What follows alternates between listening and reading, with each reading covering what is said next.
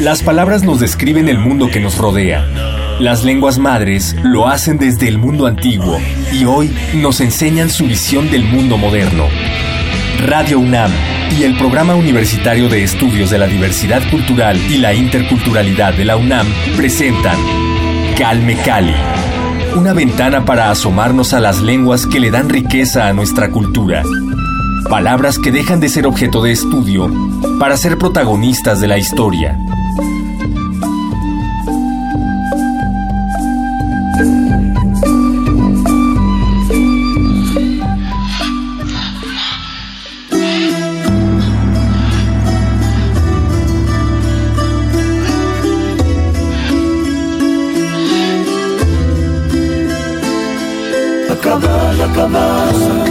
Originario de Momostenango, Guatemala, Humberto Acabal es un poeta, escritor y autotraductor en lengua maya quiché con una gran trayectoria. La obra de Acabal es profunda y sencilla. Invita al hermanamiento, a la aceptación y mezcla con éxito elementos de su cultura y su lengua con los de las sociedades modernas.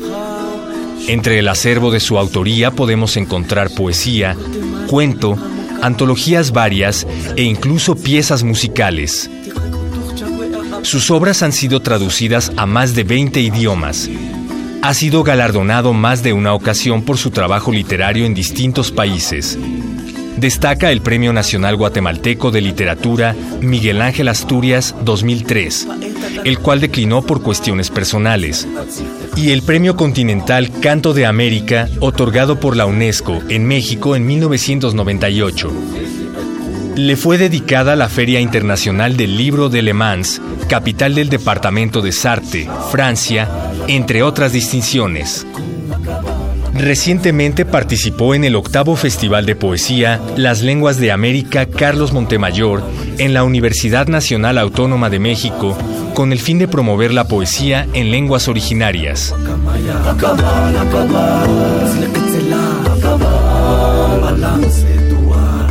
Murciélago de noche, guacamaya de día. Eso se oculta o antes de su salida, energías contrarias, así complementarias. Familia de eclipses, alineaciones lunarias. Presencia del vaivén en rojo y azul.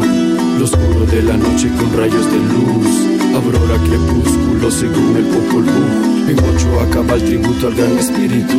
De cuatro tribus van a ver que dan comienzo al universo. Ofrendando cada uno su sagrado incienso. Y el ascenso del Quetzal a cantar aurora. Hora del ocaso de una luz redentora. De ahora en adelante, un nuevo tiempo. Un nuevo sol amanece en el pueblo. Hip hop ha pasado, hip hop al futuro.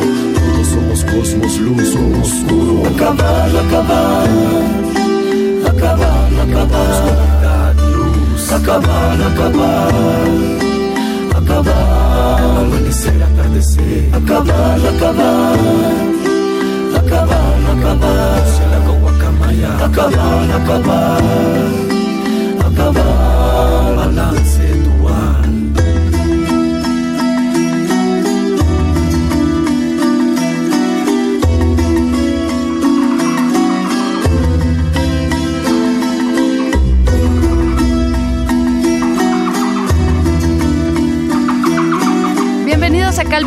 Gracias por seguir en sintonía con Radio UNAM. Yo soy Vania Anuche y me da gusto que sigan con nosotros para una segunda conversación con Humberto Acabal. Hace un par de emisiones se los anunciaba y está con nosotros nuevamente para platicar sobre su trabajo, sobre la importancia de las letras y del trabajo de los literatos en la lengua maya quiché. Él ha publicado poesía, ensayo y cuento y está con nosotros para hablarnos sobre toda su trayectoria. Bienvenido nuevamente Humberto. Muchísimas gracias. Pues es una oportunidad de poder acercarnos un poquitito a este qué hacer en el que ya tenemos algunos años de estar bregando. Y bueno, ya tú me dirás hacia dónde conducimos nuestra mirada y pues qué te interesa acerca de esta labor que he realizado ya durante algunos años. Nos interesa todo y queremos empezar justamente con tu trabajo como poeta. Nos decías la emisión anterior, en una conversación previa que tuvimos, decías, la vida tiene que sentirse en la poesía. ¿Qué ¿qué experiencias de vida retomas para escribir? ¿En qué te basas para crear tus textos? Bueno, yo necesariamente tengo que retroceder un poquito a mis propias raíces. Me siento afortunado de haber nacido en una familia en la que las artes no eran realmente nada ajeno. Del lado de mi padre, mis abuelos eran músicos, marimbistas, mi bisabuelo fue compositor y del lado de mi madre, mis abuelas y bisabuelas eran contadoras del cuento de la tradición oral. Así que yo puedo decir que por un lado tuve la educación musical que me entró por un oído y por el otro pues la el manejo de la palabra, ah, en este caso a partir de la oralidad, porque tanto mis eh, padres, mis abuelas y del lado de mis abuelos pues eran analfabetas. Entendido esto, desde el punto de vista castellano, porque no eran analfabetas en su propia lengua, si fueron artistas, ¿verdad?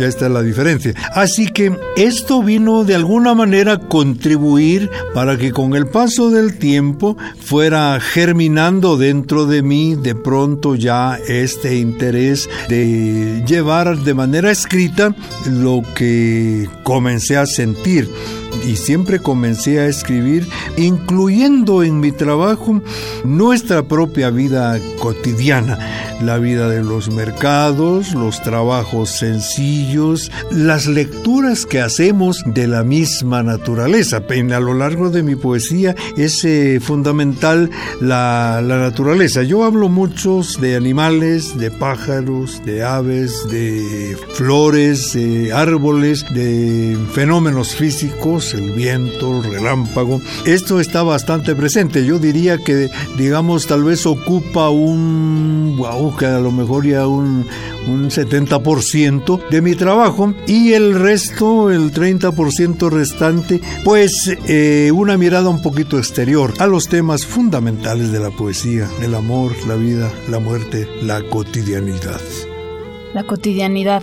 Actualmente a nivel mundial esta cotidianidad se ha pues llenado de mucha sangre, ¿no? Históricamente hemos enfrentado como humanidad eventos muy violentos, pero ¿cómo percibes tú, no? ¿No sientes que últimamente esta cotidianidad se ha hecho más violenta, reclama más eh, paz, digamos? Bueno, desgraciadamente estas convulsiones en las que mm, se han visto envueltas nuestros países justamente porque no hay una gobernanza eh, más ecuánime, nos está precipitando a, estas, eh, a este caos en el que nos vemos envueltos.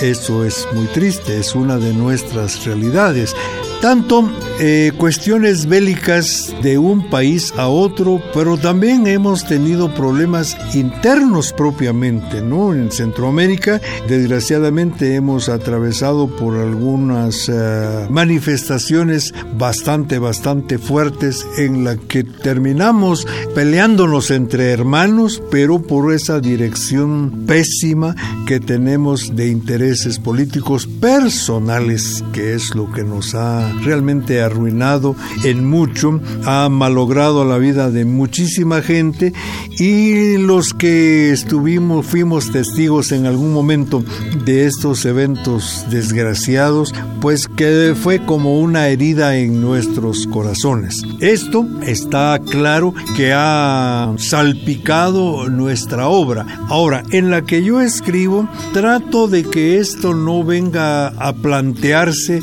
como un texto de rencor o un texto con odio que fácilmente puede caer uno en esto, claro. sino que trato de matizarlo para llevar un poco a la reflexión y sobre todo una invitación a la paz, que pues yo creo que eso tiene que ser nuestra bandera desde siempre y no es que sea particularmente el único que hace esto. En otras partes del mundo en donde hay conflictos bastante difíciles, conozco, he leído a otras voces que también se esfuerzan en el mismo sentido de ir encaminando su voz hacia una conciliación, hacia una reconciliación, hacia eh, un llamado a la fraternidad que tanta falta nos hace. Cada quien tiene su forma particular de exponerla, de expresarla, de plantearla, como quiera que sea, nuestros escritos terminan siendo testigos de nuestro tiempo, nuestro tiempo.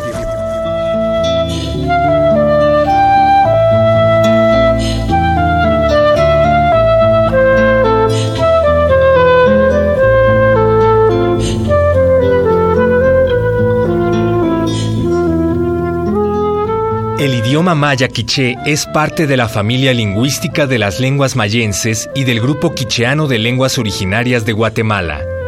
Actualmente tiene presencia también en el sureste de México a causa de la migración de refugiados durante el periodo de genocidio maya en los años 80.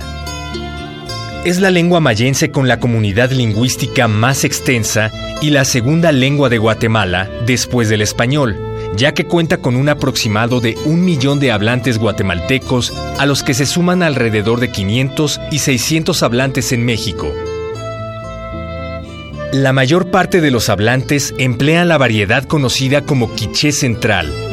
Sin embargo, existen variantes dialectales como el quiché centro-occidental, quiché de San Andrés, quiché de Joyabaj, quiché oriental, quiché de Nahualá y quiché de Cunén.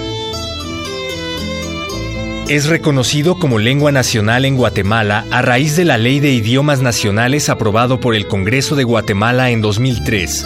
Asimismo, en México, el quiché tiene reconocimiento de lengua nacional con la misma validez que el español y otras 67 lenguas indígenas.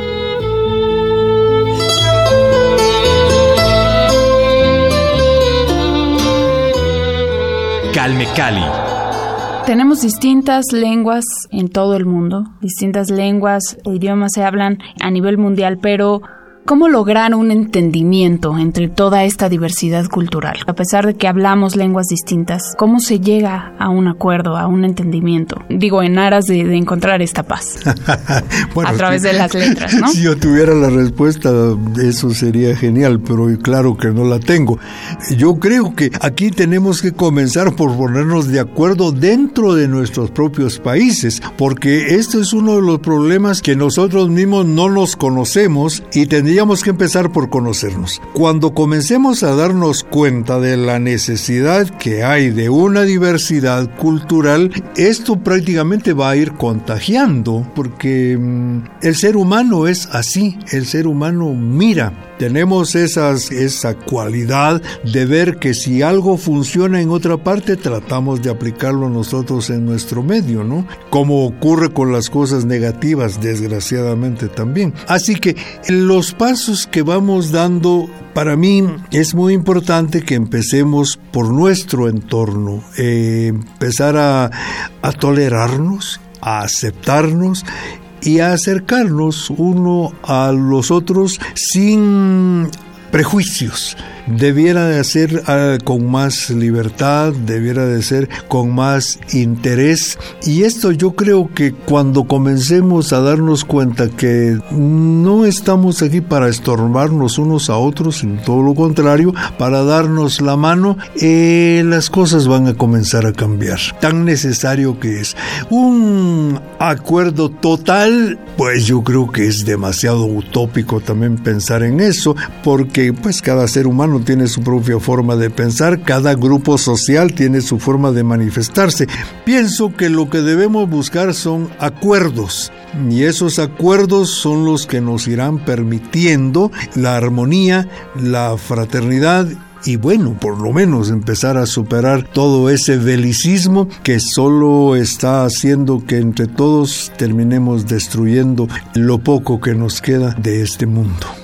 Mencionábamos la importancia, la trascendencia de tu obra que ha sido traducida a más de 20 idiomas a nivel global.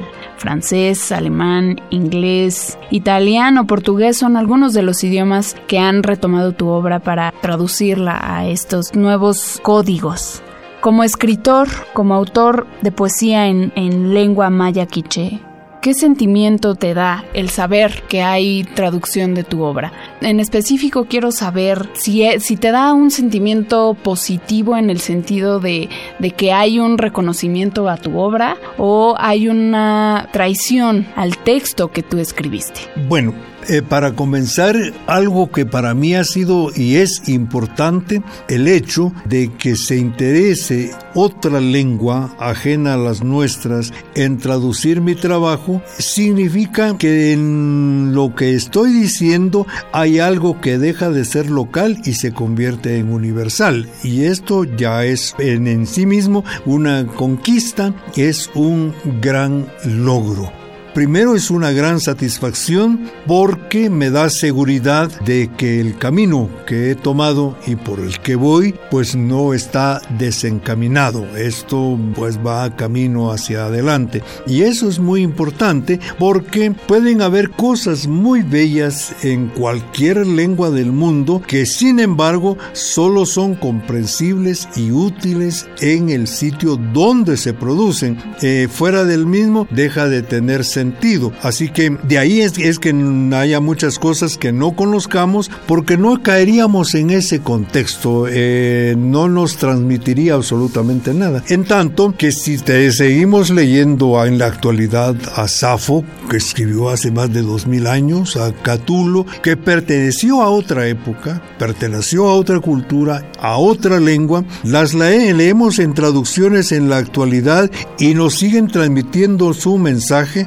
significa entonces que esa poesía que escribieron ellos en su momento, ellas en su momento, trascendió no solo las líneas de fronterizas, sino que trascendió el tiempo. Ahora, no estoy comparándome, ni mucho menos. Lo que quiero decir es eso, que cuando se puede trasladar el mensaje a otra cultura, a otra lengua, la poesía está cumpliendo su función. El poeta solo nada más es un medio transmisor, es decir, a la larga eso eh, es secundario.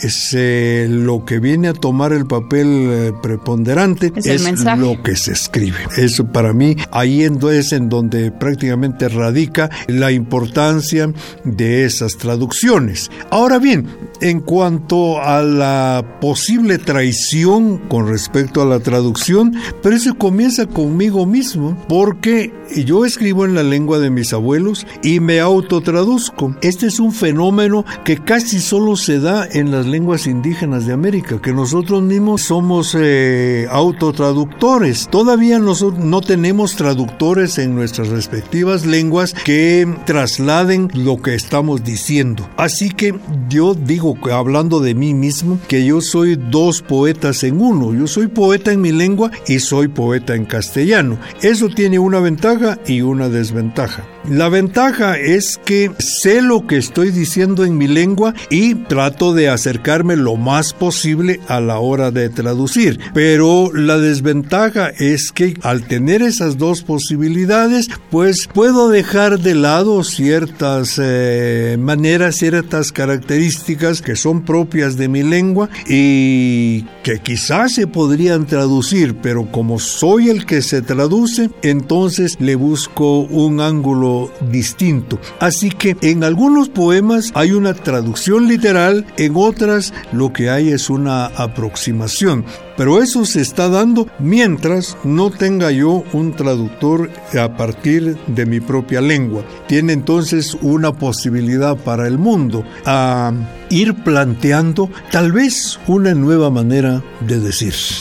De acuerdo. Una necesidad de que pues estas lenguas olvidadas un poco retomen un Tal vez no olvidadas, no descubiertas, no conocidas. Eh, sí, claro, pero mi punto es que eh, sí, sí hay este, creo que sí hay este conocimiento de las lenguas, pero no se les da el mismo impulso. A lo que voy es que, por ejemplo, en, cuestión del bilingüismo, ¿no? Eh, esta palabra me remite mucho a gente que cree que ser bilingüe es hablar una lengua extranjera. O sea, yo soy mexicana, por ejemplo, ¿no? Yo soy mexicana, hablo español y entonces si yo me presumo como bilingüe es porque sé hablar español e inglés, por ejemplo.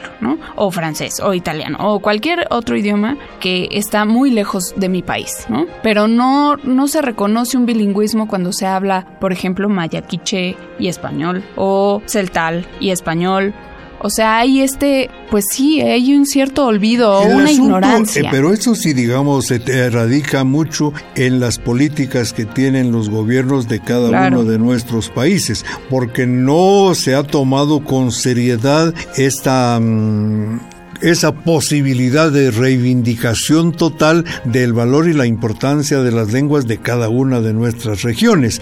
Generalmente eh, la educación es monolingüe y, hacia y en ellas nos tenemos que desenvolver necesariamente. Sin embargo, en la medida que las eh, autoridades a través de los diversos ministerios de educación y de cultura se vayan dando cuenta que esas lenguas también son importantes porque son de nuestro países, nacieron aquí, están allí, son medios de comunicación que hay allá en, en nuestros respectivos pueblos. Cuando se le empiece a dar la importancia que tienen, entonces también irá cobrando fuerza y carácter ese bilingüismo hacia adentro, porque como tú dices, se reconoce un bilingüismo pero hacia afuera, eh, no se reconoce el bilingüismo hacia adentro y eso es ahora es la oportunidad de comenzar a, revertir ese tipo de, pensamiento, esa, esa forma de ver las cosas, de pretender que solo lo que viene de fuera es importante y lo que viene tierra adentro no que no es cierto. Puede que no sea importante porque no se le ha dado la importancia, no se le ha sacado provecho, pero en la medida que se le dé importancia, entonces se podrá descubrir el provecho que se puede obtener de ellas, porque ninguna lengua está de más. No hay lenguas grandes ni lenguas pequeñas todas las lenguas son transmisoras de ideas, de conocimientos, y si no, eh, tú puedes ver las noticias mundiales en la actualidad. ¿Cómo es que los países ya desarrollados de pronto se fijan en nuestros pueblos? para saber, ¿y ustedes cómo hacen cuando no hay agua? ¿Y ustedes cómo hacen cuando no hay esto? Bueno, es decir, que ahí hay un conocimiento, ¿no? Que no se ha detectado. Y sin embargo, ahí está. O eso otro que muchas veces se le llamó superstición o que se le llamó ignorancia en el más despectivo de los casos, que es la lectura que hacemos de la naturaleza. ¿Cómo hacen ahora en las ciudades para saber el comportamiento del clima? Pues sencillamente o pones la radio o pones el televisor para que te diga la persona encargada cómo va a ser el comportamiento climático de esta tarde o de mañana. En todo caso, y si tú te preguntas, y, los pueblos eh, indígenas, ¿cómo hacían? Si no tenían radio, no tenían televisión y no habían aparatos para saber cómo iba a funcionar el clima, si te haces esa pregunta y te acercas, te vas a asombrar de cómo es que nosotros leemos el futuro inmediato del comportamiento climático. Yo te pongo el ejemplo de mi, en, mi casa, que es como nosotros vemos las cosas. Si nosotros vemos relámpagos en el norte, sabemos que el día siguiente será un día lluvioso. Eso es infalible y no es superstición. Eso es la naturaleza, sabe su propio comportamiento. Si vemos relámpagos en el sur, sabemos que no va a llover.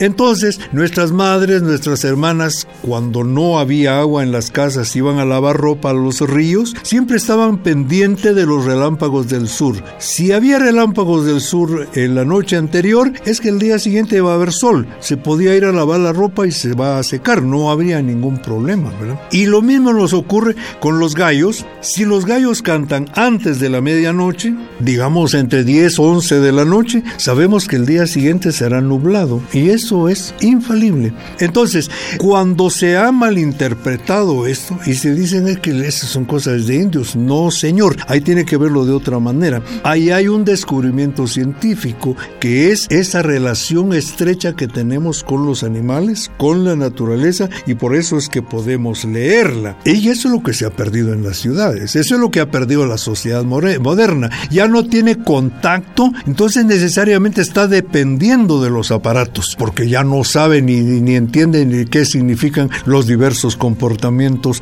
de la misma naturaleza. Yo te he puesto un par de ejemplos, pero esto funciona con el viento, funciona con la sensibilidad de los dedos. Tenemos muchas maneras de, comprender, de sentir diversas manifestaciones a través de la misma naturaleza.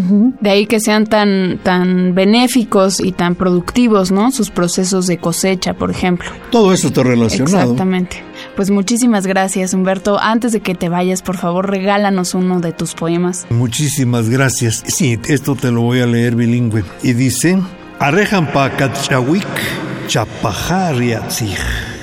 Manco pantanejong ij kawekajnargi matzach chiushe rish rerishabij.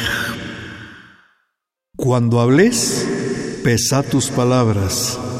No vaya a hacer que tengas que cargarlas y termines cayéndote debajo de ellas, debajo de ellas.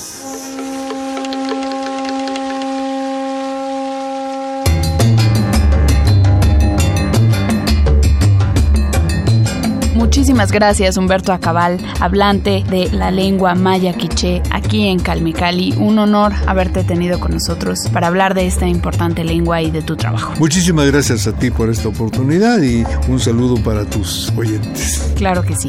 Muchísimas gracias a todos por prestarnos sus oídos nuevamente aquí en Calmicali. Por supuesto, gracias al Programa Universitario de Estudios de la Diversidad Cultural y la Interculturalidad de la UNAM por su apoyo constante. Yo soy Vania Nuche cargo de la producción y la conducción de este espacio. Revisen el sitio de Radio UNAM, www.radio.unam.mx, donde van a encontrar nuestras conversaciones anteriores para que si se perdieron alguna, pues se pongan al corriente. Muchas gracias a todos, gracias a Karen Ramírez en la asistencia de producción. Los espero la siguiente emisión. Quédense con nosotros en Radio UNAM. Hasta pronto.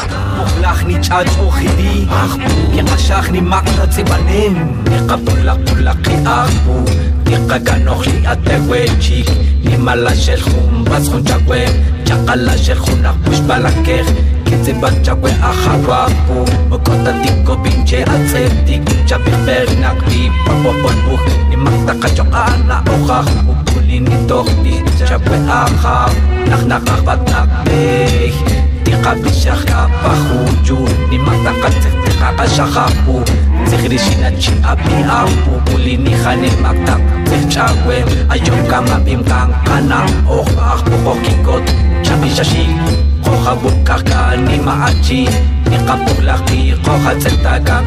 chakhi Tika kutuk chagwe Kutulisak chika Wachakpu Es el guerrero en plenitud Fuerza de vida Junakpu Seres, espíritus, juventud Herederos de tu luz